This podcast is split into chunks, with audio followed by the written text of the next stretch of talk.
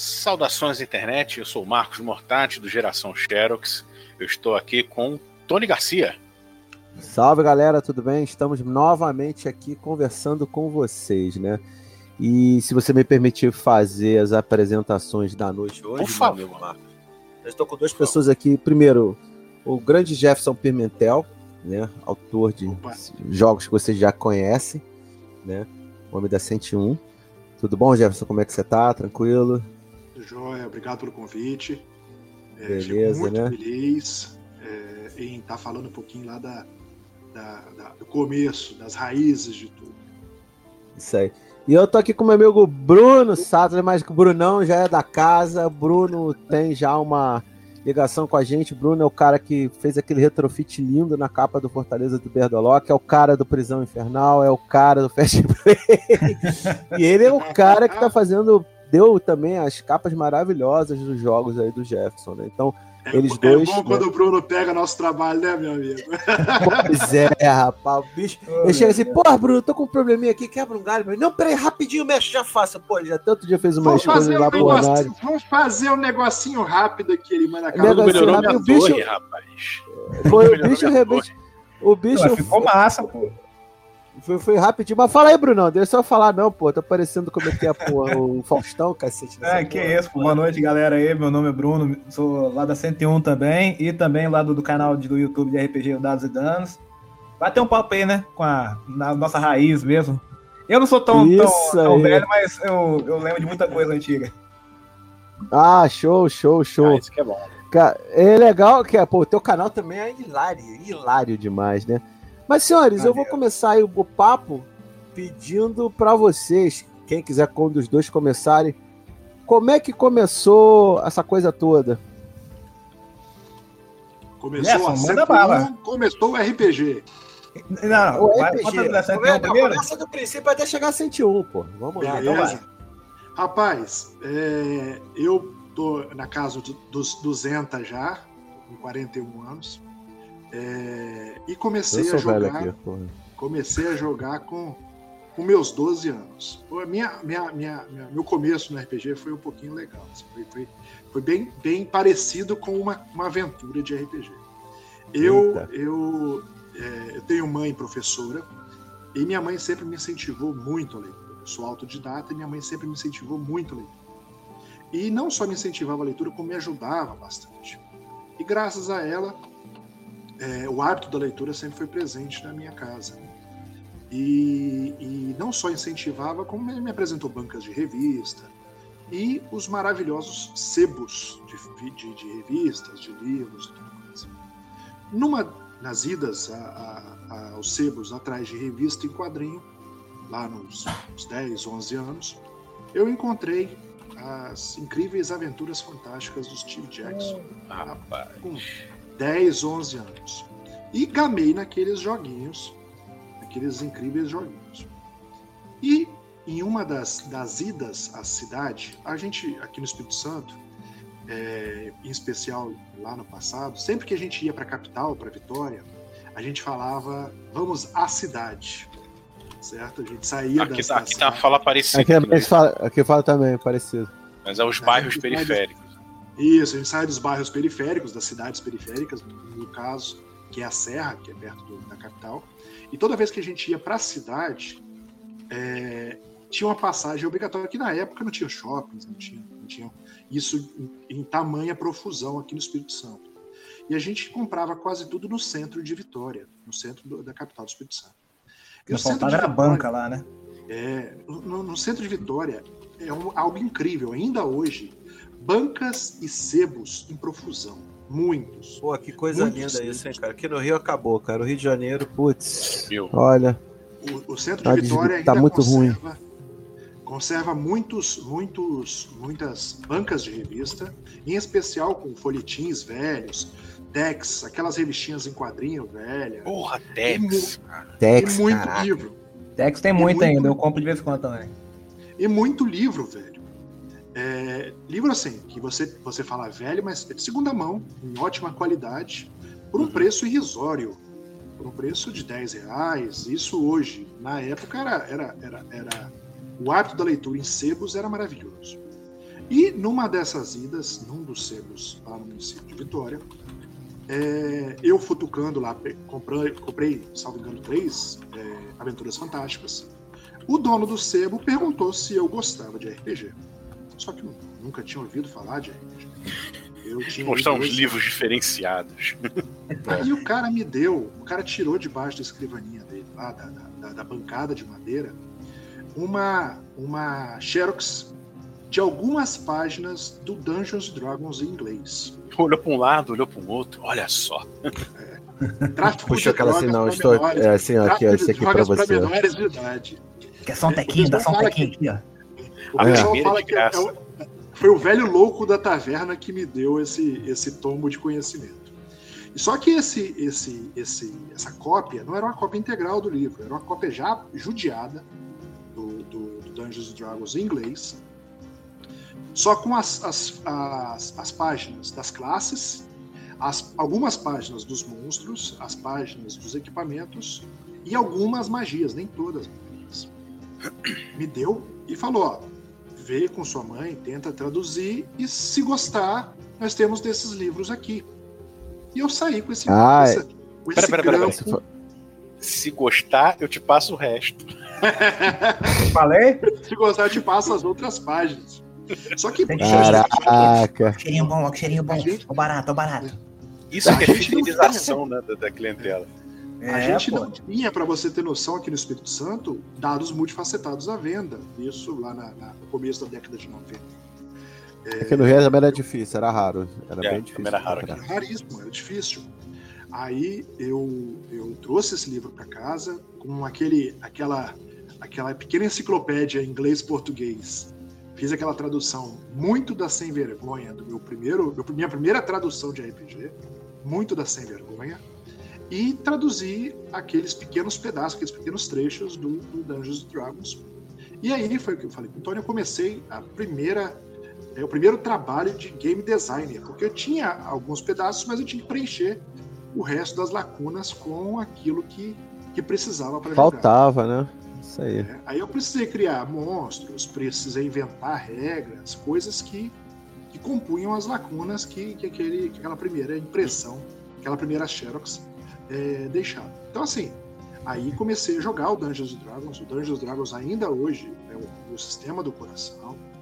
Por mais críticas que ele tem na parte, é, é, é na parte técnica e tudo mais, na parte de game, o Dungeons Dragons é para mim ainda o maior RPG já concebido é, na história. Então, assim, eu sou Gary Gygax e David Anderson desde pequeno. Então, Sim. o Dungeons Dragons, passei é, por todas pra... as edições.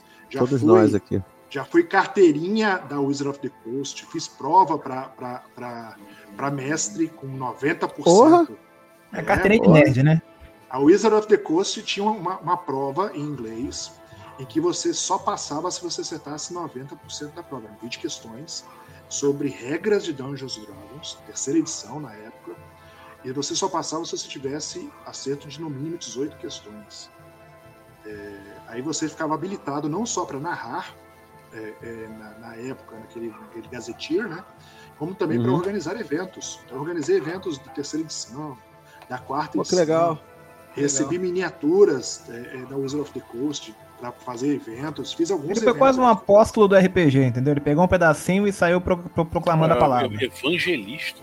Quase evangelista. Inclusive, cultista, cultista. Eu sou mais pro cultista, mas tudo bem. É, é. Fiz parte dos, dos maiores movimentos aqui do Espírito Santo pra, pra, de eventos. O primeiro deles foi a AGIAS, Associação dos Jogadores de, de Interpretação e Estratégia do Espírito Santo. Depois o RPG Legal. na Ilha. Depois a RPG na Ilha é famoso. O RPG na Ilha sempre ouviu falar do RPG na Ilha. O RPG na Ilha, eu fui um dos criadores do RPG na Ilha e Pô, fiquei que legal, cara. nono evento. Pô, maneiro, hein? É, e depois fui para Dungeon Capixaba, que foi a primeira associação de jogos lúdicos do Brasil. Associação com CNPJ e tudo. A Dungeon Capixaba era. É, Olha sério. A gente, a gente aqui combateu, combateu, por exemplo, a desinformação, daquele caso Ouro Preto, em especial do ah, do... nossa, a nossa versão nacional de Satanic Panic, né? É isso é. aí. A gente, uhum. pra você ter noção, a, a, cidade onde o Bruno mora, que é Vila Velha, ela tinha uma lei até pouco tempo atrás que proibia o jogo de RPG. Pouco tempo, meses, né? Você tá falando, né? É, meses, meses atrás. Caiu do isso? passado, Sério caiu, isso? do ano Isso é Sério, é caiu, sério, é sério, É, é sério. é sério. Não só Vila Não Velha, como a podia vender. Guarapari. É. E para vocês terem noção, é, a, gente, a gente, eu falo combateu, mas foi combateu mesmo, porque tinha um projeto de lei na Assembleia Legislativa do Estado do Espírito Santo que iria proibir, eh, proibir no âmbito do Espírito Santo a comercialização de RPG. E graças ao nosso trabalho, é, falo isso Porra, que legal. fomos para rádios, fomos na Assembleia Legislativa e tudo mais, e conseguimos fazer com que essa lei não fosse aprovada. Não, o Guy conhece um monte de advogado que joga 60 RPG, pô. lembra? Aham. A gente fez um trabalho assim de. A, a gente sempre. A, a Dungeon Capixaba tem uma, uma, uma frase que me define como jogador. A gente tem uma frase que era que é jogai e multiplicai. É, então, assim, a gente só vai ter o crescimento do RPG quando você faz o RPG ser multiplicado. Então, assim, a gente fazia um trabalho de multiplicação, a Dungeon Capixaba contava com. O RPG na ilha e a Dungeon Capixaba contava com eventos com mais de 100 pessoas, uma vez por mês, intercalado. A gente parou com isso por causa da, da, da, da pandemia e tudo mais. E É. no final de 2019, eu me afastei dessa parte de eventos, eu estava bastante cansado, desgastado.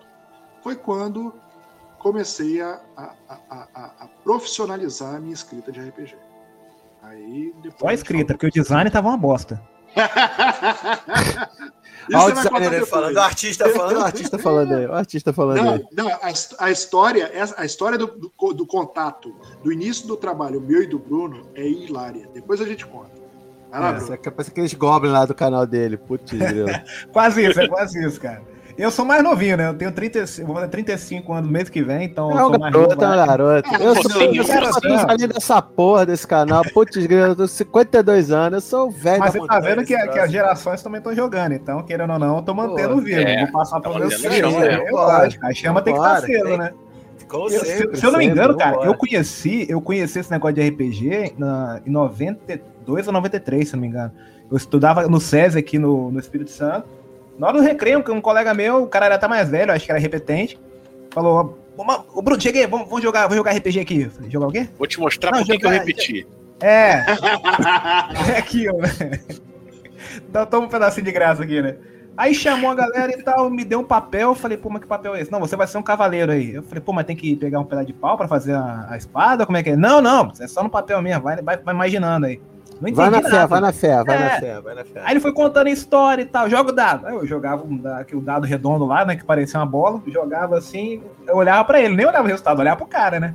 Aí eu, pô, tu acertou, tu cortou o cara no meio, eu falei, caraca, como é que é? Aí eu fui jogando de novo, eu fui gostando, a imaginação, querendo ou não, vai fluindo, né. Uhum. E se acaba, é aquele negócio ali, né, você tomou um pedacinho, já era, você já era, você quer o livro inteiro, né, cara. E eu comecei a gostar, eu curti essa ideia, eu comecei a conhecer mais essa, essa coisa da, da fantasia medieval que eu não conhecia também. E, cara, eu sempre fui de desenhar, de curtir esse negócio na escola. E quando eu conheci o RPG mesmo, minha, minha imaginação, cara, fluiu de uma maneira que eu não imaginava. E aí eu fui correndo atrás de mais coisas, eu conheci o Hero Quest também na época. A grande Hero Quest. No Brasil, um amigo meu tinha. Aí ele me mostrou, fiquei apaixonado pelo jogo, porque eu gosto muito do visual também. Então eu, eu, eu, eu gostei muito realmente da mecânica de você poder montar ali a sua dungeon, mostrar realmente o local onde você tá passando. O cara me amarrava nisso. E eu comecei a procurar mais coisas. Aí, na minha época, que eu não tinha como achar muito DD, porque realmente a galera que não jogava muito. Então eu comecei a jogar é, 3DT na época da Dragão Brasil, que eu começava a comprar as revistas e tudo mais, e comecei a ter contato com o 3DT deles também, do Tormenta. Mas depois eu voltei pro D&D, eu comecei a pro- procurar os livros, tinha galera que tinha, eu pegava emprestado e xerocava e tudo mais, e sempre jogamos com a mesma galera, a galera que tá lá do, do meu canal mesmo. E aí, cara, eu falei, pô, em 2018, depois que a gente voltou a jogar depois de muito tempo, que depois que todo mundo casou, eu falei, cara, vamos jogar? Vamos. Aí começamos a jogar e tal, uma campanha que nem tá no canal. Aí a gente jogou e tal, caraca, toda vez a gente começava a se divertir pra caramba, eu falei, pô, eu vou gravar essa merda. Vou ver de que que dá. Aí gravamos, aí os que nunca foram pro ar também, só que eu revi, eu falei, cara, isso aqui editado vai ficar muito engraçado, cara. E aí eu comecei a ter essa ideia e tal, aí hum, chamei os caras, falei, ó, vou fazer um cenário, vou fazer um negócio maneiro pra ser diferente, cara. Aí comecei a gravar, aí com o tempo fui editando. Nisso, aí eu comecei a entrar em grupos de RPG que eu não sabia que tinha aqui no estado, de WhatsApp. foi quando eu entrei no grupo do Espírito Santo aqui. Que aí tinha o Jefferson lá e tudo mais. Eu acho que o Gerson não vai nem lembrar. Foi quando eu, eu tava. eu- a campanha que a gente tava jogando antes era uma campanha de Fallout, que eu gosto muito do, do universo pós-apocalíptico deles e tudo mais. E aí eu brinquei. jogaço, jogaço, eu fiquei, jogaço. É o jogo irado. E o, e o universo pra jogar Jogaço. RPG, cara, é massa. Puta, ideia- aquele Eu retrofuturismo dele. do Fallout, claro que eu lembro, porra. Ah, então. o aí, lance é rapidinho sobre Fallout. Pô, a- os clássicos, os pr- dois primeiros, aquela coisa pós-apoc. Depois, sim. quando eles botam aquela pegada no 3 de retro, o retrofuturismo, pra mim, quando bateu na minha veia, eu falei, fudeu, acabou. Eu Já me amarrei foi nisso também, É cara. genial, Porque né? Você começa. Bruno Genial, um que cara. mais- Bruno é um dos caras que mais conhece Fallout. Ele fez o manual. Ele não, ele acha que eu não lembro, mas eu vou falar uma, uma frase que eu falei com ele. Cara, Ih, se rapaz, esse manual, não é, se esse manual fosse para as mãos da, da empresa de games Da Bethesda. Fallout, Da Bethesda. Bethesda. da, Bethesda, da Bethesda, cara, com certeza a Bethesda do- a- assumiria esse jogo como jogo oficial. Você lembra disso que eu mandei pra você? Lembro, lembro. É que eu fiz a capinha, porque eu, eu peguei uma versão de um fã que fez, e eu traduzia e tava adaptando umas coisas que eu achei que funcionava melhor. E aí eu fui testando com a galera jogando. E aí E fez brincando. toda a eu falei, cara, diagramação. pô, É, eu diagramei, fiz tudo bonitinho. Imprimi, tudo pra mim isso aí. Eu tenho ele até hoje aqui. Aí eu fiz uma capa Pô, e depois, ima- eu quero imagens, imagens. Eu vou te mandar. Imagens. Você tem que compartilhar sua criação com o mundo. por favor. Não, lógico, pô. É porque eu vou mexer nele ainda, justamente pra quando a gente mandar, quando a gente fizer a nossa campanha no canal, e aí eu até disponibilizo de graça, porque como é autoria de outro cara também, aí eu vou deixar, porque não posso vender também uma coisa que não é minha, né? Mas eu vou lógico, deixar ela pra galera jogar mesmo. E aí depois a gente vende também na 101, né? Qualquer coisa, a gente faz um parecido, qualquer coisa. Depois a gente vê. Isso aí. E aí eu botei a capa no grupo, aí o, o Gerson se amarrou, ele entrou em contato com, no, no meu pessoal, eu falei, cara, que maneiro, pô, eu mandei para uns colegas meus, colegas meus, ah, pô, onde é que compra? Se amarraram, cara. Aí a gente começou a conversar mais. Aí eu mostrei o projeto pra ele, o Dados e Danos, aí ele curtiu pra caramba também. Pô, isso aqui, pô, isso, deu umas dicas legal. E aí com o tempo a gente foi conversando. E aí ele começou desse negócio de fazer os livros dele também. Aí numa, ele botou no, acho que não foi no, no- é, acho que foi no grupo de, do, do Facebook Foi ou no no, grupo do, do- não, do Instagram, do Instagram, do Zap, pô. é do Zap. Isso. Aí ele colocou no Zap lá, falando, vou fazer um financiamento coletivo com um vampiro. Cara, ele botou uma capa que eu falei, não, velho, faz isso não. Não faz isso não. o cara fez o pente, sabe qual é? Falei, não, faz isso não. Aí eu chamei ele no, no- no pessoal também, falei, velho, Chamando o Carlos. É que ele- o Bruno faz essas coisas comigo também. Quando ele pegou, ele pegou a capa do Berdolock. Aliás, um abraço pro Carlos. O Carlos vai em bre- em breve. O Carlos Castilho e o Yuri vão estar aqui com a gente em breve. Mas eu tava falando, ele pegou a capa do Carlos, a capa do Carlos já tava muito bonita, já tava com uma pegada muito Games Tava, Workshop antigo. Ele pegou a capa e pum, eu falei, caralho, pô, fechou, vambora, toca o barco, é isso aí. É porque, tipo assim, como eu, aí quando eu conheço o projeto, pô, achei maneiro, eu falei, cara, isso aqui tem potencial pra ganhar muito mais do que você tá querendo. Então Mas, vamos Tony, tra- trabalhar um Tony, negocinho diferente. Não foi, não foi uma capa, Tony. Eu mandei umas Ele quatro, né? Ele falou comigo. No day after, um dia depois, ele me mandou três É, é assim que capas. funciona. É assim que funciona. Ele falou assim: ah, vou fazer. Não, ele falou pra mim assim: olha, eu vou fazer um negocinho aqui, já te falo. Eu, Tá bom. A 15 minutos depois eu falei, porra, cara, peraí, Ele né? me mandou três capas. Sacanagem com a minha cara, né, porra? Foi difícil escolher qual das três capas que eu ia pegar, cara. Porque assim, foi, foi pancada. Tá, imagino. não, aí foi assim. Começamos aí a trabalhar, né? Foi. Ele É, mas eu po- três capas. eu- Eu posso Caralho. falar dos livros de vocês, a capa que eu mais gosto? A do Herança de Cthulhu, cara. Essa de Cthulhu é foda. Eu Capa curto de- muito ela também. Assim, pra mim é uma das, é uma das que eu curti muito também. É. Ah, A, ide- capa a ideia da, da mente dele se abrindo, como se a criatura Porra, saísse. tá, aquela capa tá foda. A, a- apesar a do Licantropo que vocês estão lançando agora também tá muito maneiro, Tá, entendeu? tá. Mas legal a Herança de. Cthulhu, porra, E, tá. e tem, e tem uma tá- tá composição maneira. de, e tem uma composição de capas da, que você vê o licântropo de um lado, o vampiro de outro e o bruxo olhando pra frente, que fica foda também. E meu É. amigo, Ah, se você, Cantando ali, né? é, e se você vir a arte do próximo lançamento da 101 Não, vamos falar isso depois no Jabá. Vamos falar no Jabá. Vamos continuar. Isso tem hora do Jabá depois. Depois a gente fala no Jabá. E foi assim, né? Eu, eu fiz as capas pra ele, a gente começou a conversar. Aí ele lançou o primeiro, aí eu fiz a diagramação pra ele também. Ele lançou o Vampiro. No primeiro livro dele, ele conseguiu a parceria com a New Order, que eu achei que foi irado pra caramba, uma vitória. Os caras apoiaram pra caramba, né, Jeff? Foi, um- foi um negócio muito legal. E quando a gente fez o. Quando ele fez o Vampiro, ele me pagou. Eu falei, não, beleza. Não, eu falei, eu vou te pagar e tal. Eu falei, beleza, me pagou o valor, tranquilo. Aí no segundo, ele falou, Bruno, quer entrar de parceria, cara? Aí eu falei, pô, com certeza, né? Sério, pô, o negócio deu certo pra caramba, a galera curtiu a arte, curtiu o jogo, curtiu o sistema. Eu falei, velho, quem vai olhar e vai falar, não, não vou não, eu sou, eu sou trouxa, não quero não. Eu falei, não, lógico que não, cara, eu vou, com certeza. 50-50, é, 50-50, velho. Me ferrou. Me ferrei, agora teve, tô, né? Teve, teve que ajudar a embalar mais de 600 foi, foi mesmo. foi, foi mesmo. Cara, eu Mas só tive que embalar, eu só tive que embalar, acho que foi 80 livros. Eu já fiquei assim, porra, caralho.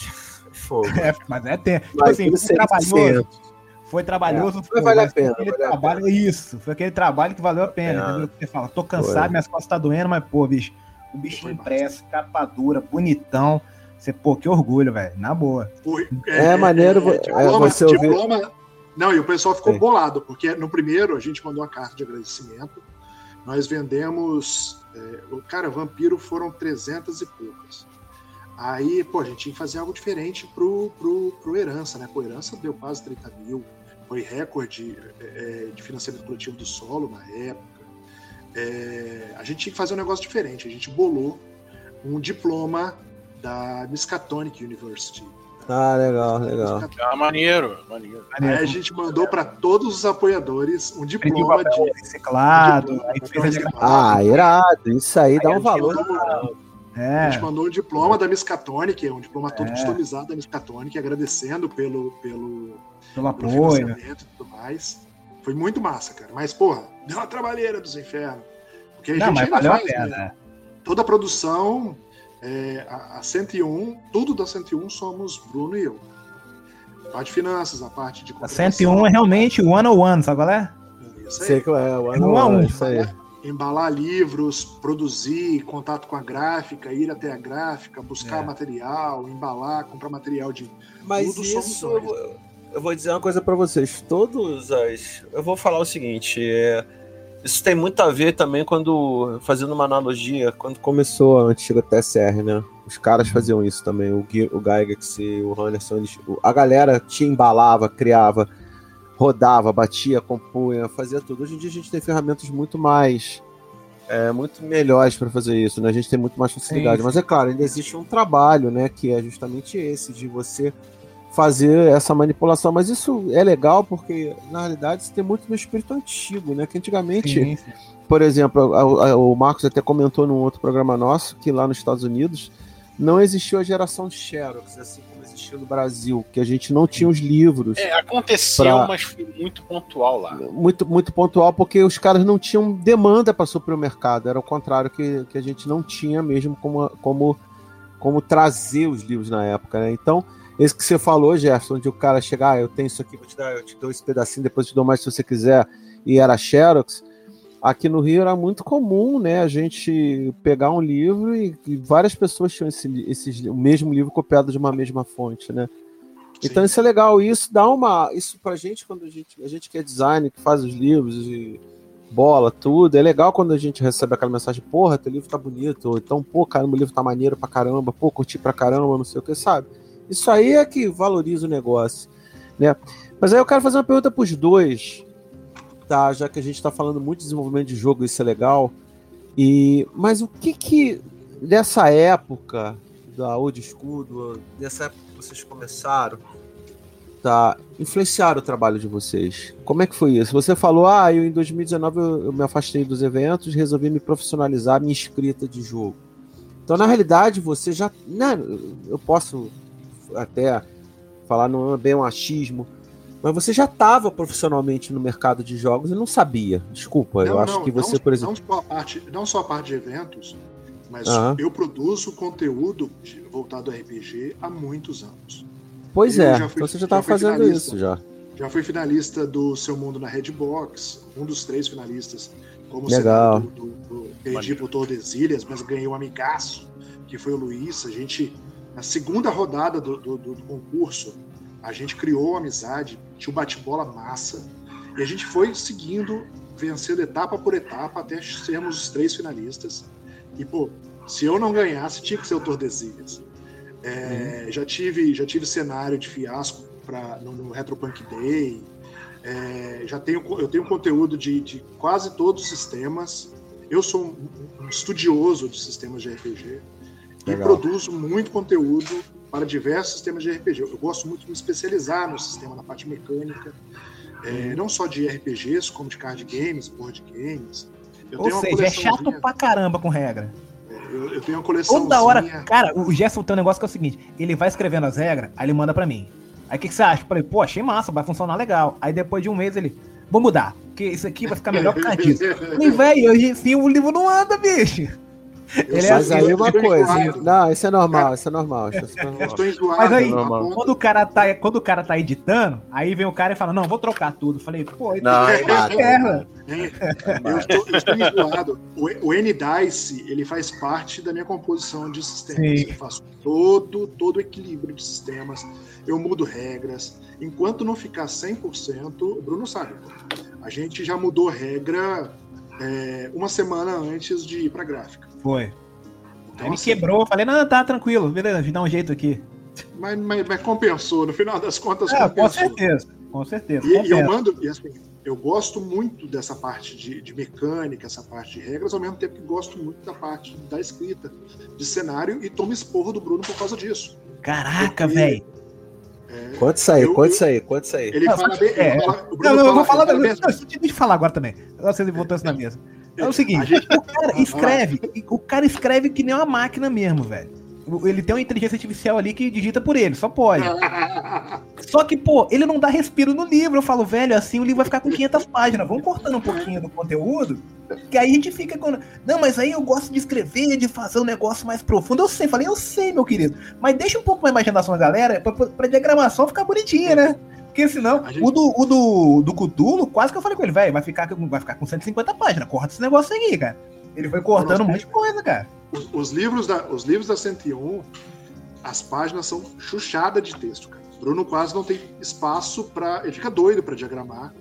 Mas aí eu vou te fazer uma pergunta curiosa é, com relação a isso. Você falou que eu, eu tenho. Eu, eu, ultimamente eu ando me policiado muito com relação a essa parte de texto também, por causa de como é que o, o teu leitor te, o teu leitor vê isso? Rapaz, é, eu tenho a gente a parte dos sistemas, por mais que seja um livro muito enxuto, é, os, os a, o vampiro, o licântropo e o bruxo tem menos de é, 80 tem páginas. É, tem 70, Mas, pô, 74. Ele, eu, e o Cthulhu tem um pouco mais, tem, tem mais de 100. 100. É, num livrinho enxuto, pequeno, A5. É A5, né, de vocês, né? É, com fontes de boa leitura, com excelente diagramação, com excelente qualidade de artes e tudo mais. Ele, na, na, na, no pouco tamanho que ele tem, ele tem muito conteúdo. Ele tem e até pelos reviews, né, que a gente acompanha, né, que a gente vê a galera escrevendo, os reviews, reviews uhum. do livro mais. E o, o assim, pessoal... a aceitação está sendo muito boa. Ninguém tem reclamado, ah, não deu para entender as regras. Falam ao contrário. As, as regras são bem enxutas, são bem diretas. Então a absorção das regras é muito fácil até, entendeu? Não só a absorção, como os hacks. A quantidade sim, de hacks sim. que a galera tem criado do nosso sistema. É, eu tive o primeiro hack há pouco tempo. Do meu aí, há pouco tempo. tive o primeiro hack. Né? A gente liberou as regras do Solo 10 para quem quiser usar, quem quiser fazer material compatível, quem quer, quiser fazer material complementar dos nossos conteúdos, está liberado. E não só a questão do solo 10, como a gente libera, disponibiliza muito conteúdo. Eu, na parte é. de texto, de sistemas e tudo mais, eu tenho muitos jogos gratuitos na internet. E Bruno na parte, na parte gráfica, na parte de conteúdo, na parte de, de, de os, os, os, os, vídeos que ele faz, que servem aí para orientar na questão da, da, jogatina. Agora ele está com um módulo de, de jogos, de mesas de jogos solo inacreditável que são, além de muito belas de se ver, porque ele faz uma produção Não, assim. é, é, a produção do canal dele é primorosa, eu tenho acompanhado, né? Ele fez a, o que eu achei muito engraçado quando ele fez a, a aquela jogada com o Berdolock clássica, que foi muito divertido. Aquilo ali foi muito engraçado. E eu, eu vi, tô acompanhando aí o canal é agora difícil, com essa é fase. Eu, eu, eu não. Eu até falei com o Gerson, eu só conheci o RPG solo mesmo depois que eu comecei a ter mais contato com ele. Eu falei, como é que funciona isso? Aí ele foi explicando, me mostrou alguns. Aí eu conheci o Berdolock, conheci o Quill, que eu achei muito maneiro através do Tarcísio Lucas também, né? Ele, é, é fã do Quill. Aham. Cara, eu sou, cara. Eu achei muito legal a mecânica dele. É, é simples É, o e é divertido de você escrever. É, Sim. achei muito legal. Mas Eu isso é legal. Eu, eu acho legal isso. Eu acho que o jogo ele tem que ser. Claro, você quer colocar lore, colocar um monte de coisa, mas se você faz um jogo simples que a pessoa se divirta. Eu Sim. até gosto sempre de comentar que, que eu acho que o Jefferson acompanhou, acompanhou se você acompanhou isso no solo, que teve aquele dia que rolou uma game jam super orgânica. Foi um Sim. sábado que o rapaz colocou, acho que foi o jogo do, do, motorista, do Uber. É, Aí daqui a pouco Igor surgiu Moreno do- colocou. Ah, é, eu- o não, Igor. foi- o Igor- foi- não, foi- abraço pro Quem Igor. começou, quem começou foi o, o, o Thiago Jungs colocou um de espada, que você era uma arma. Isso, É, você era uma arma. Igor- depois. O Igor emendou com um em que você é um motorista de aplicativo. Aí eu, Isso. eu, eu, eu fiz um em que você é um motorista de, de van, é, É, inspirado. eu, aí eu fiz o do camelô. Eu fiz, eu fiz o do camelô. Aí teve um rapaz que fez o do caminhoneiro. Foi, foi orgânico, eu achei isso. Cara, isso é muito maneiro, porque Maneiro mesmo, cara. é um tipo de coisa que acontece assim do nada e você produz conteúdo pra cacete. Então, quer dizer, a pessoa que de repente não tem. Ah, eu não tenho o que jogar. Porra, num sábado saíram seis jogos. Sim. O cara brincar e baixar. Então eu, Eu- acho, eu acho isso muito bacana. Isso é, pra- em termos de game design, isso é ótimo. E a galera tá ali produzindo coisa pra caramba, cara. Isso é, isso, isso é que eu acho muito maneiro. E entendeu? pra geral, Não tem desculpa Desculpa pra não é. jogar, né? É, Eu justo. Não tem desculpa pra não jogar. A, a era de ouro do RPG, já, cara, a era de ouro de RPG estamos passando agora, cara. Eu, a também acho. também a acho. quantidade de jogos, a facilidade de acesso à informação. Você pode jogar com um cara dos Estados Unidos, outro cara do Canadá, outro cara da China, Sim. sentado na conforto da sua casa, cara. Verdade. Esse negócio de, ah, eu Isso- não tenho grupo de jogo, só não joga Isso hoje. é Ah, e se, quem se não você não quer. for mais jogo, ainda tem um RPG solo, cara. É. E assim, É, e- é algo, algo inacreditável. Você só joga se você não quiser. Mas é o que eu falo pra todo mundo. Galera, hoje. E, e outra coisa, eu vou. Se você permitir complementar também, uma coisa mais importante. Você não joga se você não quiser e você não faz jogo se você não quiser também. Exato. Porque você E tem uma outra- quantidade de sistemas hackeáveis hoje que o pessoal coloca, é, coloca no mercado para você hackear ou então para criar conteúdo, Sim. tá? E ferramentas gratuitas, por exemplo, eu tenho uma ferramenta que eu acho muito legal, são dois fazedorzinhos de mapa, o Doodle Map e o outro, é, que, peraí, deixa eu até pegar a referência. Incarnate. até referência. Incarnate. Não, o Incarnate também, o, o Incarnate, eu, Wonder apesar Draft. que eu uso. Eu uso. Não, eu uso, é online, eu uso o Dungeon Draft e o Underdraft, Ah, né? sim. Pra fazer meus mapas. Mas pra fazer aquelas delves, aquelas coisinhas rápidas, tem dois recursos assim que eu acho muito maneiros, que é o. É o. É o, que é o, o Dungeon Scroll, que tá na itch.io, e o Dungeon Map Builder também, que é bem legalzinho, entendeu? Então, cara, você hoje tem uma quantidade de recursos para você criar que, cara, a gente nunca teve isso antes. Na nossa época, você falou, o Jefferson falou no início aí, ah, cara, o cara me deu meia dúzia de xerox de um livro lá da D&D, eu tive que criar tudo, literalmente parafraseando o Sr. Spock do Terra e Barro Fofo, né? E, Aham. pô, a, a gente hoje, cara, tem coisa pra cacete. Se, ah, eu quero pegar alguma coisa diferente, porra, lá na Solo tem mil e poucos arquivos, cara. Ah, ah, não quero pegar coisa brasileira, quero pegar coisa gringa. Porra, vai na, na Drive-Thru, vai no itch.io, tem uma porrada de jogos gratuitos. O mesmo. Cara, eu quero Então- fazer um jogo compatível com Dungeons and Dragons. Você pode, cara. O sistema tá Porra! liberado pra usar. tá liberado pra tu fazer. Então, E eu vou falar é, uma coisa sobre old school que pode até parecer meio paradoxo. É, você voltar para old school hoje é o maior ato de vanguarda no design que você pode possa vir a fazer. Sim. Né? O- É, o- se você- se você quer me arrumar, você quer me arrumar briga, você fala que você vai jogar com taco e ser agressivo. eu não Poxa, mas essa, eu- não. eu jogo, eu jogo. Na Cara, minha depois- mesa É, é- é algo inacreditável. Você é jogou taco e agressivo. Você É. com, com, com TAC, com TAC Zero e com CA durante 20 anos da sua vida. Aí vem a porra do D&D 3, o D&D terceira edição, e ele coloca o bônus base de ataque e a CA progressivo. Você para, olha e fala, como diabos ninguém pensou nisso antes? Nesses 20 anos que eu estou jogando com essa cor, esse taco desse CCA. É porque é uma, herança, é uma herança cultural do Don't Give Up the Ship, né, Antônio? Aham. É, Sim, sim, sim. The Chip, exatamente. É uma exatamente. herança cultural. O Armor Class vem desse jogo de navios. Sim, sim, sim. Uhum. E vou mais, eu vou mais. Eu vou chegar um pouco mais além, mais atrás. Pronto, aí é Matusalém. Isso tem muito também, certo, de certa forma você vê muito isso nos wargames também. Sim. Não como dentro do AD&D, que o AD&D de certa forma foi um aperfeiçoamento de algumas coisas dos wargames clássicos, né? Porque é, eu tive curiosidade de ler o Chainmail.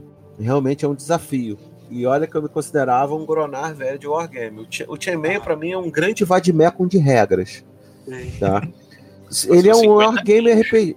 É, é, é um wargame RPG, tá? Porque ali, basicamente, você vê as raízes do, do quando o pessoal tava jogando lá em Lake Geneva, né? Então, pô, é aquele negócio. É, é, é, é aquele, eu, eu, eu acho que, por exemplo, toda essa parte do design antigo dos jogos, é, dentro da década de 70, na década de 70 a gente tinha um fenômeno, que era o fenômeno dos Monster Games, né? Eu até no outro podcast eu falei sobre a campanha do Norte da África, que você jogava e tinha regra para calcular desgaste de pneu num tabuleiro de 3 metros de jogo, não sei quantas mil peças. Porra, mas aí você fica pensando, cara, os caras eles estavam no paroxismo das regras, eles querem fazer um troço assim. Mas Esse- hoje. esse paroxismo eu- foi necessário para chegarmos ao ponto máximo de elasticidade da coisa? A gente, Olha, eu- a gente precisa construir para depois desconstruir. Eu acredito que Exatamente. Você não constrói uma casa sem uma base, né, cara? Uhum. Pois é. Não, não. A, a- a construção do monstro é, foi necessário. Por exemplo, o Demos Corporation, esses grandes tomos, o GURPS, é, Full, full Rules, é, esses grandes tomos de, de, de regras foram necessários. não se esqueça Role Role Master. Master, Role Master. É, as grandes tabelas foram necessárias. pra- essa construção foi necessária para a desconstrução ocorrer depois. Isso, eu sou arquiteto de formação. é, é, essa evolução da técnica para depois o retrocesso da técnica também aconteceu na arte. Nós tivemos uma evolução da arte até o tecnicismo máximo, a- depois o, re- o retrocesso da arte para a parte sentimental, a parte, a parte Dadaí. da, da- é, assim, esse- essa construção, o máximo que o homem pode chegar, existe até para você ter o contraponto, que é o mínimo, aquele minigame de, de uma página, ou um pocketzinho. Eu acho que foi necessário sim. Não, eu, eu concordo com você, porque essas, eu- o que eu falo para você é o seguinte: todas essas regras que foram criadas, tá? Tudo isso que foi feito nessa época do paroxismo, ela deu origem a muita coisa legal, ela foi aproveitada muitas, em muitas outras coisas, tá? É, eu faço até uma, uma analogia muito bacana, aí vamos falar um pouco mais de D&D e que influenciou muito os jogos eletrônicos, que é uma seara minha, né? Você pega, por exemplo, a Golden Box, é, o Pool of Raids, o Custom Fazori Bonds, é, esses jogos que saíram na, pela SSI na década de 80 com o selo da TSR, você vê que eles colo- conseguiram colocar ali dentro e o jogo ficava. Claro, tem horas que o jogo ficava mega desbalanceado. Você entrava numa sala tinha 50 orcs. Porra, peraí, como assim? Né? Mas era a característica do jogo. Mas é legal que isso serviu de base pra gente ter o que a gente tem hoje. Entendeu? E isso é, é, é como você falou muito bem, é uma, foi uma grande. Eu acho o seguinte: isso foi uma grande catedral que foi criada. Né? E a partir dali, nessa da construção dessa catedral, você começou a desenvolver um monte de técnicas e um monte de coisas que você começou a utilizar em outras construções. Uhum. Então, eu, eu, eu, eu, como você, eu também gosto muito de estudar regra. Eu gosto de estudar muito dos jogos antigos, porque os jogos antigos eles têm muitas lições que a gente utiliza hoje dentro dos nossos jogos. Sim. E eu acredito que vocês colocaram isso dentro dos jogos de vocês. Se você, Então, se você você vê- olhar, se você olhar meus, meus jogos, a concepção de jogos meus é, é claramente baseada em mecânicas que eu já aprendi de algum sistema. Não tem como não olhar para o. É, claro que não. Claro que não. Não tem como não Isso. olhar para o solo 10 e ver o GURPS e ver a- o, o, o, a- o Storyteller, você não ver o Unisystem, é, não, não ver o Dungeons Dragons. Você vê um pouquinho de cada um desses sistemas que, que Sim, foram os sistemas que me formaram como, como game designer. É, não formado, no caso, como game, game designer é, autodidata, você vê um pouquinho desses, desse conteúdo no, no jogo, nos materiais que eu produzo. Não tem como escapar disso. Não, não tem. Agora, você é uma coisa. É, game designer formado, eu vou falar uma coisa agora bem. Eu tive a oportunidade de dar aula magna do curso de, de desenvolvimento de jogos aqui da IFRJ, Instituto Federal de, do Rio de Janeiro de Jogos. Falando assim, o Fábio, um grande abraço para meu amigo Fábio Corato, se ele estiver ouvindo isso aqui, que ele é professor de lá. E, cara, não existia curso de jogos naquela época, não existia nada disso. Os grandes game designers que a gente conhece, tá? A gente fala, inclusive, do pessoal da Sierra, que a partir da Sierra, dos jogos da Sierra, começou a surgir o termo game designer, né? Eles vieram dos RPGs e dos jogos de estratégia.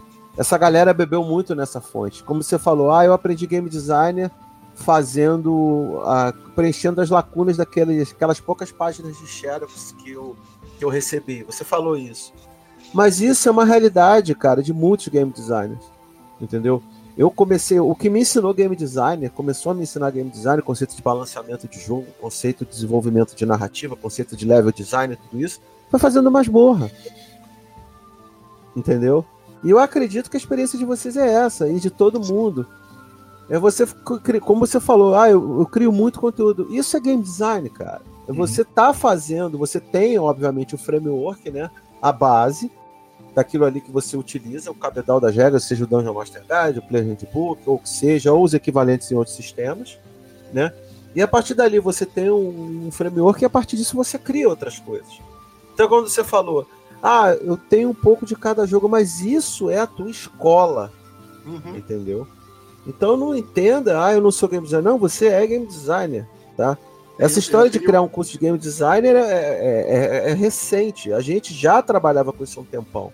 Só que a gente eu não tenho, sabia. Eu tenho, eu tenho um marcador de página é, que eu herdei, que eu, que, eu, que eu ganhei quando eu fiz escola técnica, nos idos de 15 anos. Esse marcador de ah, mais um de escola técnica, Marcos, aí. É, só está confirmando a minha teoria.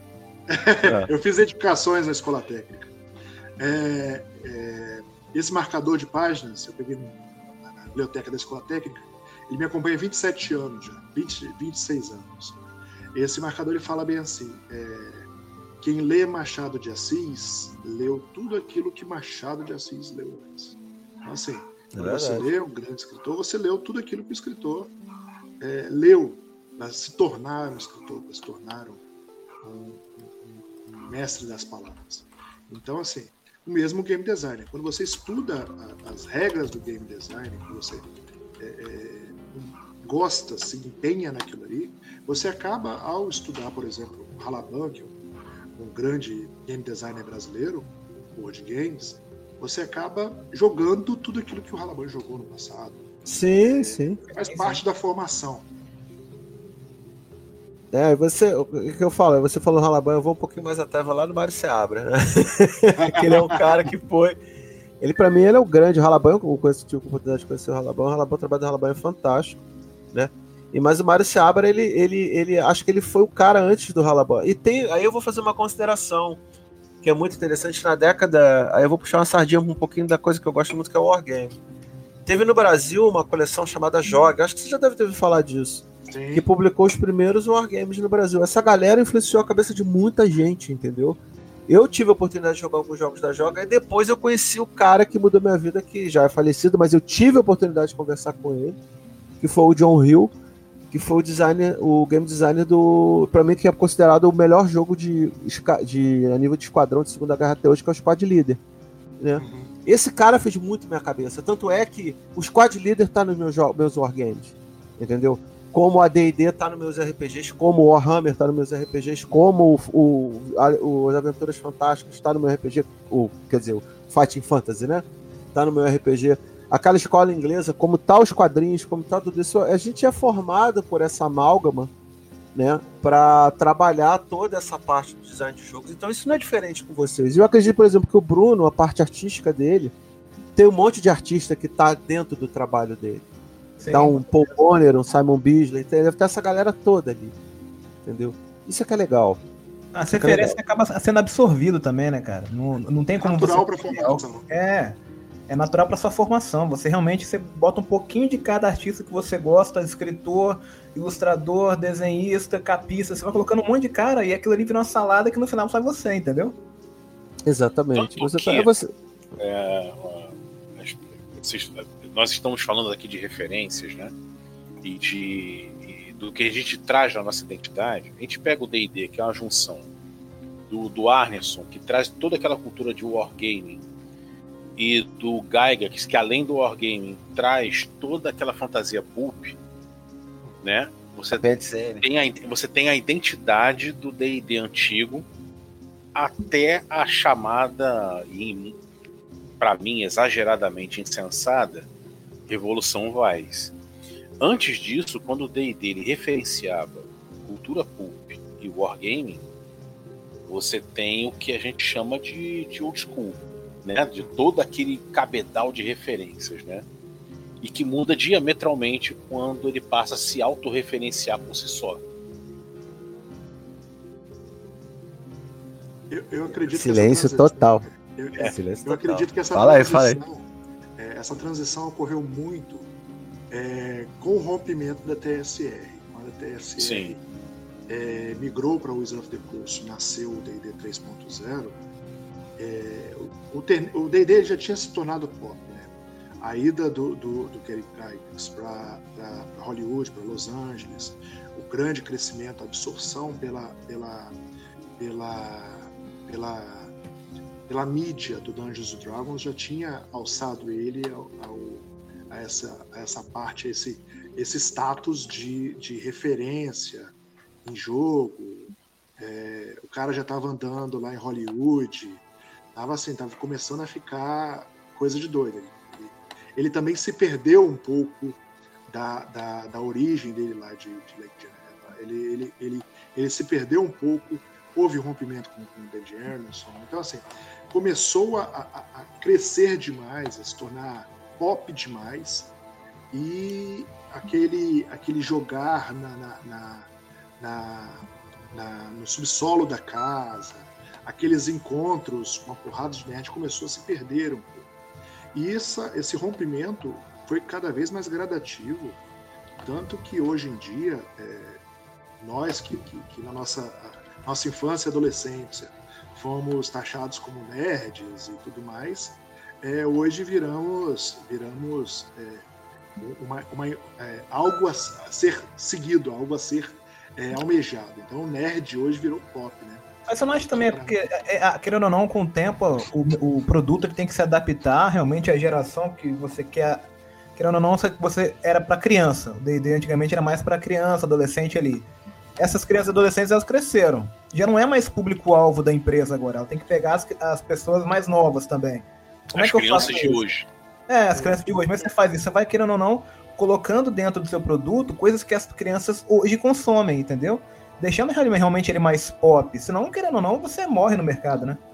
Uma É, das- uma uma pi- é, fala, fala. Uma das piores, é, uma das piores, é, um dos piores passos dado pelo Dungeons and Dragons foi o abandono completo da sua essência quando ele lançou o Dungeons and Dragons quarta edição. A busca pela adaptação aos MMORPG, que Sim. era a Isso, febre da isso. época, foi um rompimento. O- D&D 3, ele traz muitas melhorias, ele traz uma roupagem nova, mas ele guarda muito da essência. Quando o Dungeons and Dragons migra para a quarta edição, o rompimento foi tamanho que não agradou a ninguém. Agradou a- a- a- Por quê? É, a, a entrada dos novos jogadores no, no RPG dá principalmente graças aos jogadores mais antigos. Quando o Sim. jogador mais antigo torceu o nariz para a nova edição, é, acredito eu, é, ele não fez com que esse- essa, essa nova edição prosperasse. E assim, o novo jogador ele não teve acesso a esse, a esse arcabouço alterado. E para mim, essa essência perdida, é, só, a- Wizard of the Coast só viu que as coisas saíram dos rumos quando amargaram problemas nas vendas e tudo mais, tanto que a, a- edição menos de longeva- falência, né, pô? A edição menos longeva da, da, do Dungeons Dragons é a da quarta edição. A quarta edição, é. Que- É, eu tive a oportunidade de comprar a quarta edição. Na realidade, foi uma Também, coisa muito curiosa. Eu, eu te- a quarta edição foi, digamos assim, que seria teoricamente meu retorno pro AD&D, que eu fiquei 20 anos sem jogar RPG. Confesso, eu parei de jogar em 98. Em 98 não minto, antes, 96, né? Aí 2016 eu falei, ah, eu vou 2008 eu não, não foi 20 anos não, foi um pouco, foi um pouco menos. 2008 eu, eu- a quarta foi que ano que saiu? Que foi em 2000 e... Quarta, 2000 e... Foi 2008, Acho que eu comprei- 2009, não? Acho que eu comprei ela em 2010. Eu comprei em É, foi em 2010. 2010 que ela saiu. É, acho que eu comprei lá em 2010. E aí eu olhei aquilo ali e falei, caraca, isso aqui é um, um jogo eletrônico, bem interessante. Tanto é, eu, que eu, até algumas coisas curiosas das regras da quarta edição eu aproveitei em alguns jogos meus. Tá? Como você falou, porque a gente estava no auge, do, auge dos MMOs naquela época. Né? Eu jogava Warcraft, parei de jogar Eu- Warcraft. Eu, eu tenho, eu tenho algo a, a- 2016. a, a repensar aqui. A repensar não, Fala. a imprimir aqui. É, muita gente está começando, eu estou percebendo, eu inclusive, é, há, mais, há um ano e meio atrás eu comecei a torcer o nariz para a quinta edição. Tá? É, ela se mostrou para mim uma promessa. Eu vou, eu vou dar uma volta, mas eu vou chegar lá, eu juro. Tá? ela se mostrou para mim uma promessa vazia quando disseram lá no início, em 2014, olha, a quinta edição, na época o Next, né, o D&D Next, Ah, ele será completamente modular. Então, o seu jogo, se você quiser, ele pode ter a cara da primeira, da segunda, de qualquer edição. Eu falei, puta, bacana. Vamos chegar aqui numa chave mestra, né? sim. E o- a quinta edição ela tomou rumos que eu me decepcionaram. Ele tornou um jogo meio narrativa gamificada, um negócio que todo mundo vai chegar no final feliz, tá? É, e você vê muitos elementos da quarta edição reencapsulados e, e com outro nome, tá? Douraram a pílula. Exato. Exatamente, E aí, exatamente. e aí, eh, você vê assim, será que a quarta edição ela não precisa ser redimida porque ela se assumia enquanto um jogo muito crunch e a quinta edição, enquanto a quinta edição ela se mostrou, sabe? Olha, você vai poder jogar na geração que você quer. Se você é velho, você vai jogar. Se você é novo, você vai jogar.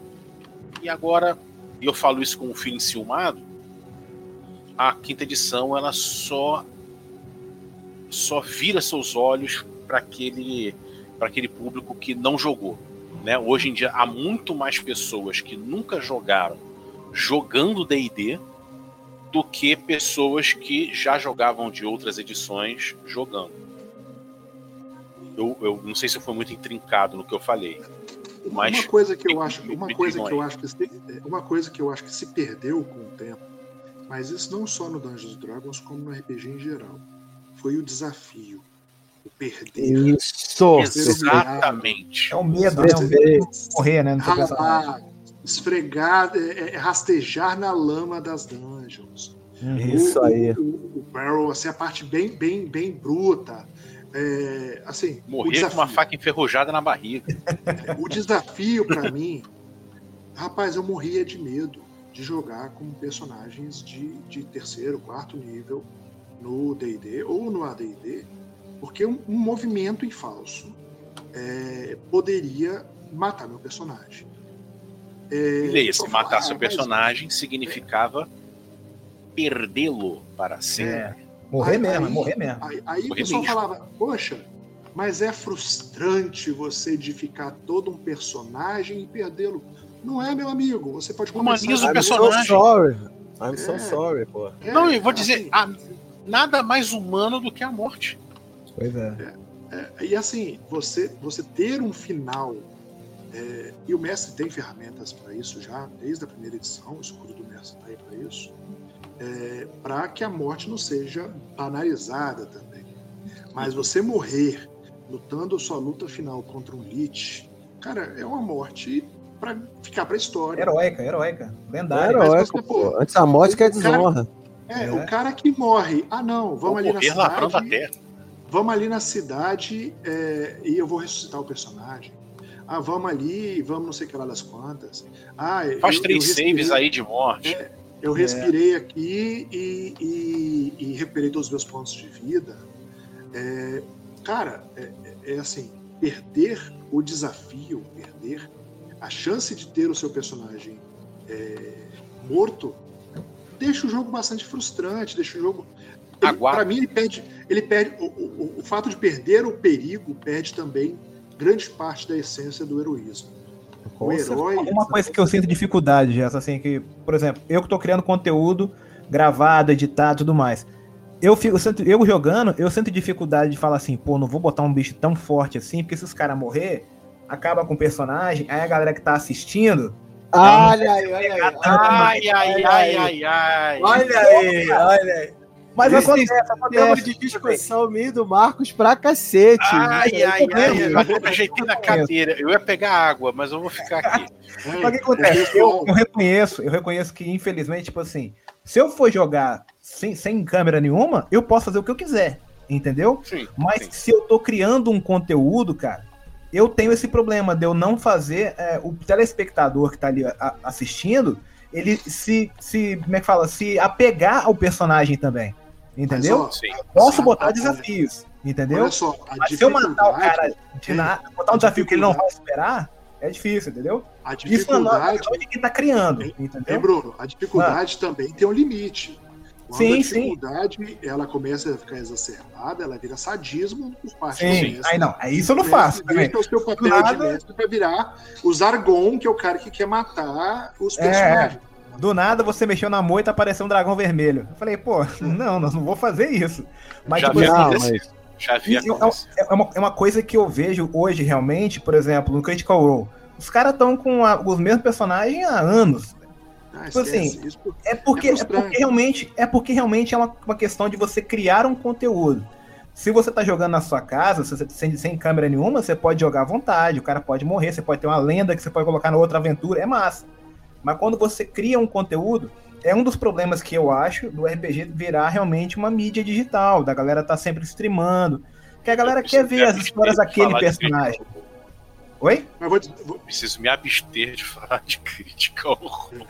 Antônio ouve meus rantes diários. Diários. Não, mas olha. Eles realmente, assim, popularizaram muito o RPG. Sim, sem lá dúvida. fora, então. Mas, assim, tem coisas realmente que eu também não curto no, no que eles fazem, entendeu? Mas é de cada um também, não tem muito o que fazer. Eu tento realmente Olha só, trabalhar uma coisa diferente, mas é, o que eu falo é o uma seguinte. mídia. É igual, por exemplo, você cria um- uma série de televisão. Aí na série de televisão, do nada, o personagem que você tá acompanhando morre. Não é Game of Thrones o negócio, entendeu? Aí você fica pé da vida, você pode até perder o cara que tá assistindo. É Pô, difícil. tinha uma série francesa, mas também, olha onde é que eu tô indo, né? Uma série francesa policial, que no segundo capítulo, o protagonista, o que era pra ser protagonista, toma um tiro na cara e morre. Continua Sim, com o outro. sim. Eu, eu curto Eu- muito isso também. A- acho que a, a derrota, a derrota gera heróis incríveis, cara. Isso eu acho maneiro. Não, É o que eu penso em fazer eu também. entendeu? você, será que todo entretenimento remete àquela, àquela figura que você tem do boneco com a mão na barriga rindo? Será que tem que sempre ir para esse lado? Não, também acho que não. Também acho que não. Pois eu é. acho massa Eu você realmente é, fazer a pessoa sofrer, entendeu? Tipo assim, eu não sofrendo, tipo assim, ela se apegou. O, o que eu penso no meu produto, por exemplo, eu quero que eles se apeguem agora, porque na segunda temporada, por exemplo, eu posso fazer uma coisa muito pior. Porque os caras, não, pô, vou matar o cara, velho. O que, que vocês têm que, você tem que falar? Entendeu? Isso, queira ou não, é como se o cara estivesse vendo, lendo um livro. Ele, no primeiro capítulo, ele, igual você falou, nos nos primeiros dois capítulos, ele se apega ao primeiro personagem. Cara, eu me inspiro muito no Psycho, do, do Hitchcock. Que você fica o, o início do filme inteiro com- é, perseguindo uma, uma mulher, e no meio do filme praticamente ela morre. Aí você, pô, mas ela não era a principal? É, mas, Aí mas, mas, Bruno, tem tom e tom. Por exemplo, o Sim, Danos, ele tem um tom cômico Demais. ele, é, ele tem um, um tom cômico que ele meio que contraria essa situação de morte, por mais Sim. que você busque a questão do humor negro. Né? Mas assim, mas o- a, a- a- felicidade a- depende do tom da mesa. Mas, por Sim. exemplo, é, o, o Dungeons, o- se você pegar um jogo de RPG, para mim, um jogo de RPG para mim, ele tem que estabelecer desafios gradativos para que o grupo Sim, é é, esse é o balançamento. cresça, o grupo cresça da mesma forma que os seus personagens. A experiência não é exclusiva dos, dos personagens, é também Sim. dos jogadores. Os jogadores eles vão ter que crescer como, como pessoas ao jogar o RPG. Então, quando você joga um RPG com desafios progressivos, com, com testes progressivos, com dificuldades progressivas, com dilemas progressivos eh, na mesa de jogo, você não está melhorando só a, a experiência de jogo, você está melhorando também os jogadores e você como mestre. Então, assim, quando você começa a banalizar demais a morte, é, de uma forma que, que se torna até forçada, é, perde essa, esse medo, perde esse temor, perde esse risco e muitas vezes o cara ele nunca vai pensar na melhor opção para resolver o Exatamente. problema Sim, e sim. vai evitar a morte do personagem. Por exemplo, quando você jogava o Dungeons and Dragons e o Advanced Dungeons and Dragons, se você fosse de peito, não Nossa, importa se você fosse do vigésimo level, você ia Uhum. se ferrar muito. muito. Você Igualmente. ferrar muito. Você encontrar um morto-vivo que te dá toque e você ia sair do, do, do encontro no level 4. Então, assim, se não fosse É, planejado, por, por mais grandioso que fosse o herói, ele não poderia se meter. a- a- até porque tinham criaturas que eram grotescas e matavam com um toque. Então, Sim. assim, é, já na, na- na- na terceira edição isso começou a mudar. A morte não ficou tão simples. Na verdade, ficou até difícil demais você matar um personagem e mantê-lo morto.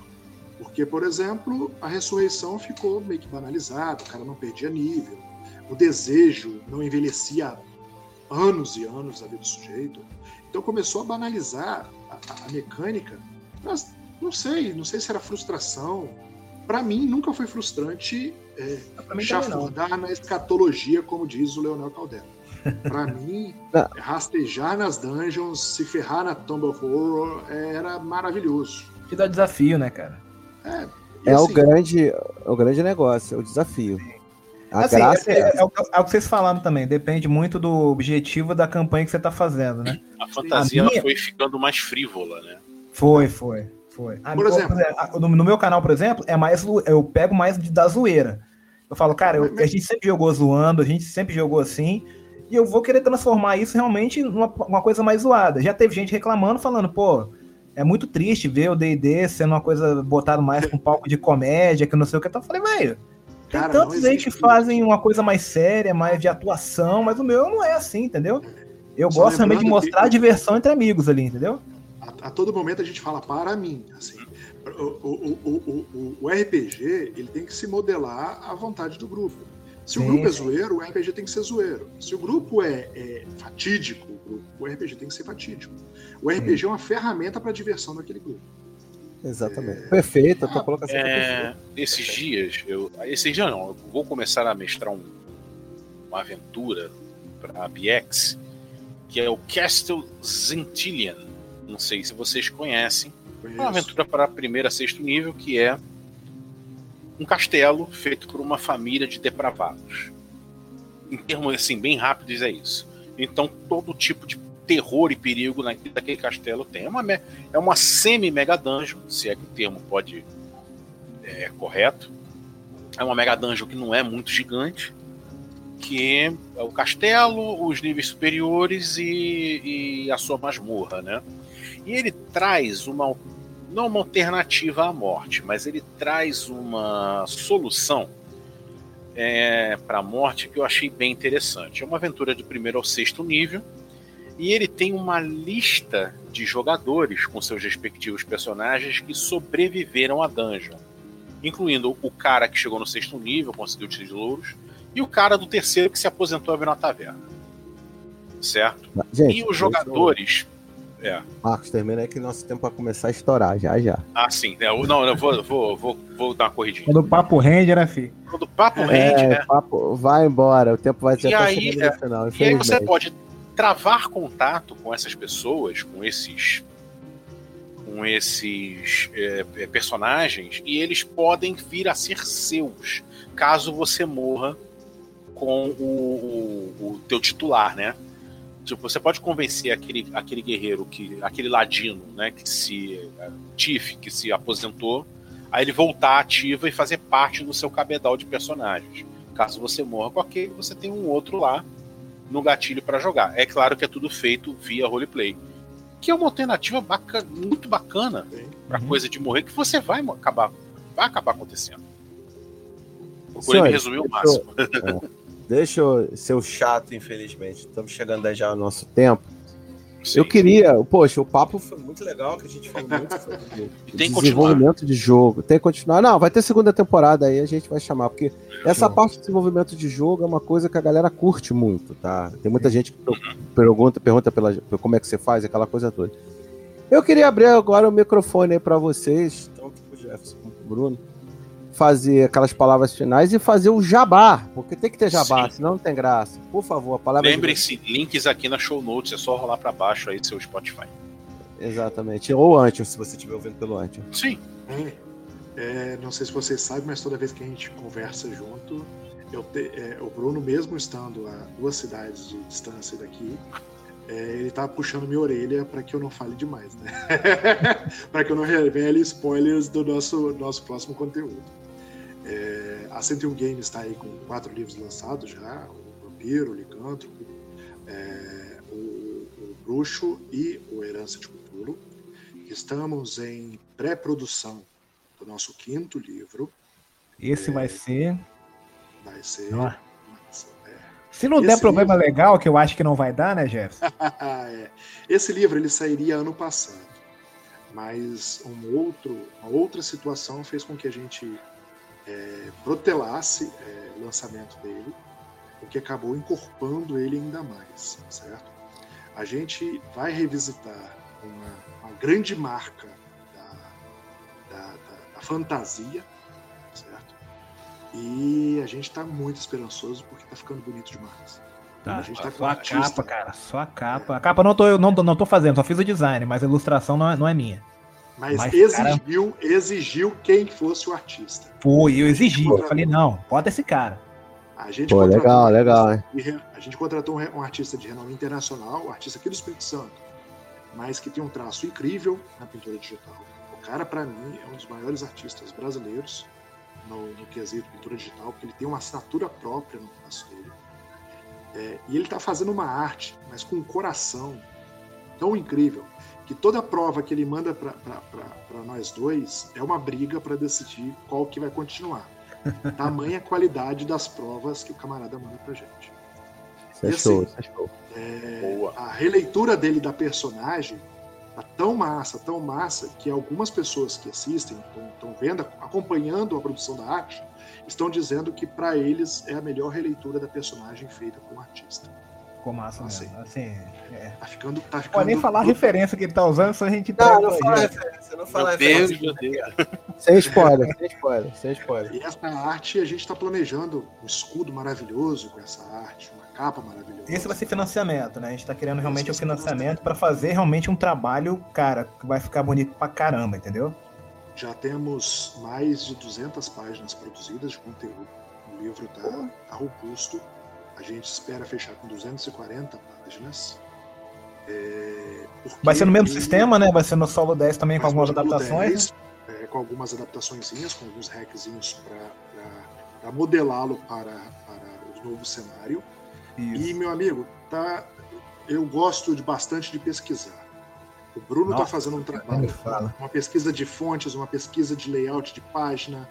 é, e eu estou fazendo uma. O que acontece? Ele é baseado numa, num clássico, num grande clássico. Não fala, não fala, senão o Bruno vai ficar chateado. É, não, se deixar ele fala, deixar ele fala. Ele é baseado fala. num grande, ele é baseado num grande clássico. Amém. Aqui, vamos fazer o seguinte então. Segue a gente no Facebook, segue a gente no Instagram, arroba 101 Games Brasil lá, no Facebook. Beleza, né? Instagram é como mesmo? Fala, 101, 101, Games Brasil. 101 Games Brasil. Underline Brasil, então, um negócio desse? Underline Brasil. Isso. Não, vocês vão passar esses links aí, a gente vai botar na árvore aí, pode ficar tranquilo. É, questão, ele vai falar o resto do jogo inteiro, entendeu? Rapaz, e, a, gente tá, é. a gente tá tão empolgado com esse jogo. Não, a gente tá, tá tão está. empolgado com esse jogo. Que a gente, a gente tá babando na arte, a gente tá babando no, no, conteúdo. Isso é bom, isso é, é legal. É né? Quando a gente tá a namorando gente... assim, cara, eu fico até preocupado. Falei, pô, espero que seja bom, que fique bom, cara. Porque, Não, olha só. Assim, você está falando tão bem aí, cara. Eu acredito que vai ser um produto de muita qualidade. Eu conheço os jogos de vocês, eu vejo o trabalho que vocês fazem, é maravilhoso. Eu gosto muito. Valeu, valeu mesmo. Eu tô, a gente basicamente está chamando a galera que vem cá que a gente admira muito esse trabalho, entendeu? Ah, então, massa. pô, é, ah, o trabalho de vocês É o eu critério. acompanho, É o critério, né? E a gente sabe que tem muita qualidade, tem muita coisa boa envolvida. Entendeu? Ah, Eu, eu fico lisonjeado, tenho certeza que o Gerson também. Não, não. A valorização do nosso trabalho, cara, querendo ou não, é o que vocês falaram. São dois caras que a gente realmente gosta de fazer o que tá fazendo. Isso é Tá gerando um conteúdo de qualidade, cara. Tá, a aceitação tá incrível. A gente preza pela qualidade, a gente preza pela entrega, a gente, a gente preza por tudo, cara. Assim, Mas o- entregar um produto de qualidade gente- a que a gente gosta de fazer. A gente é enjoado. é, do tipo. Mas se a gente atrasar um dia, cara, a gente não atrasou em nenhum dos quatro livros que a gente Foi. lançou. Foi. Se a gente E atrasar um dia pandemia. agora. é, Veio pandemia, não importa, cara. A gente, a gente fez e, e- e entregou tudo dentro do prazo.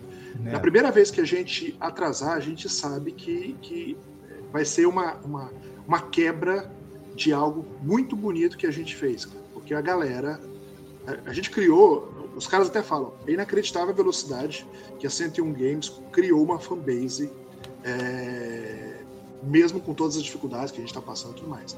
Porque quando a gente menos espera, a gente é citado, a gente vai ver marcação.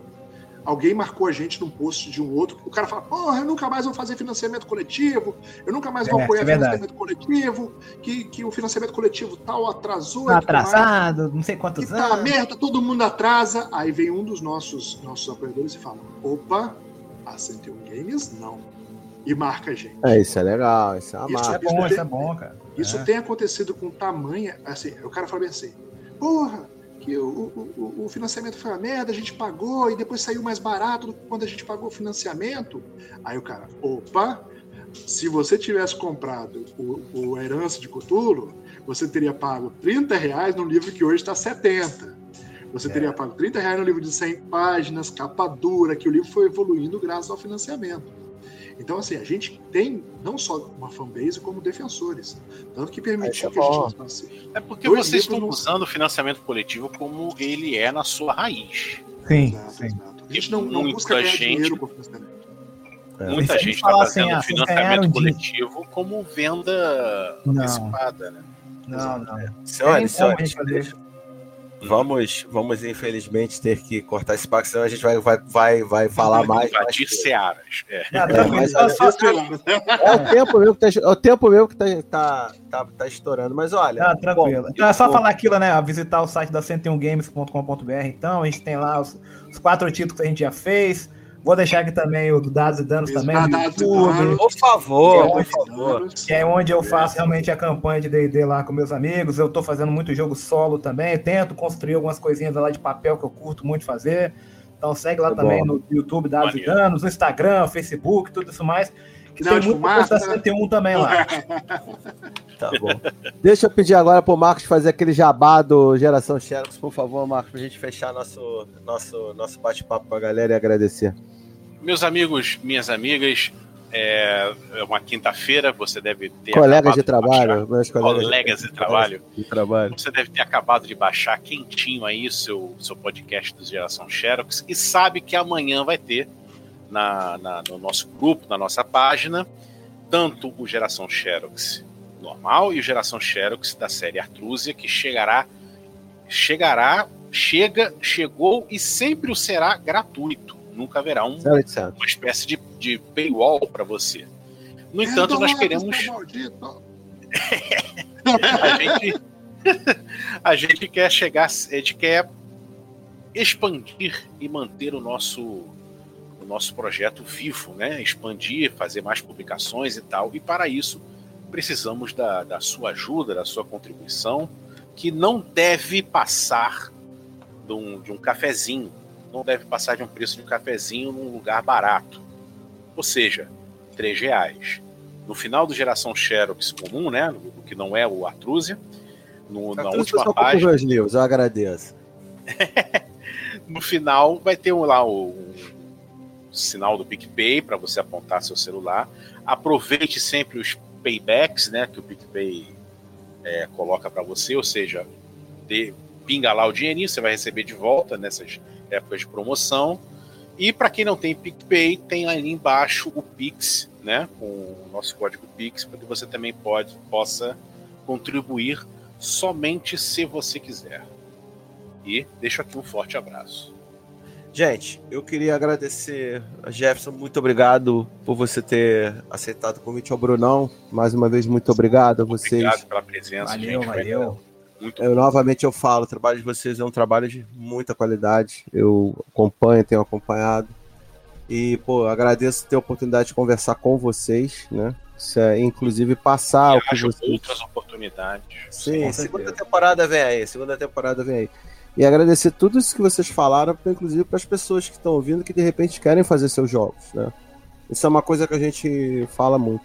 Bom, é isso. Alguém. Bom, eu vou chegar, eu finalizo aqui mandando um abraço a todos vocês. Alguém quer mandar um abraço? Mandar um abraço para para sei lá, para minha tia, para você, um beijo para minha mãe, para você, aquela coisa que se fazia com a Xuxa. Mas Especialmente para a Xuxa.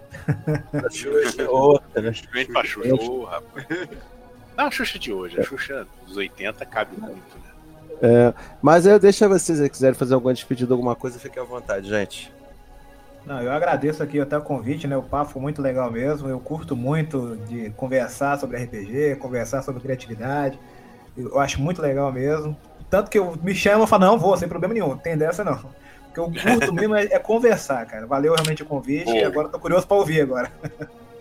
Tá ótimo. Então é isso, gente. Jefferson, quer dar alguma palavrinha, dar um abraço, mandar um beijo, um queijo, sei lá. Queremos apenas que vocês aguardem ansiosamente pelo próximo lançamento da 101 Games. Isso aí tá prometendo, hein? Ai, meu Deus. Vocês verão. Rapaz, tá bonito demais. Tá bonito Reverberar. Deixa, ah, deixa mas ele ficar quieto, senão ele vai. Ah, é. Ele vai soltar. Eu acho que é melhor terminar isso aqui, senão ele vai soltar. Vamos terminar. Gente, obrigado aí, um abraço a todos. Até a próxima. Estamos no ar Valeu, aí. Gente. Às quintas-feiras. Abraço a todos.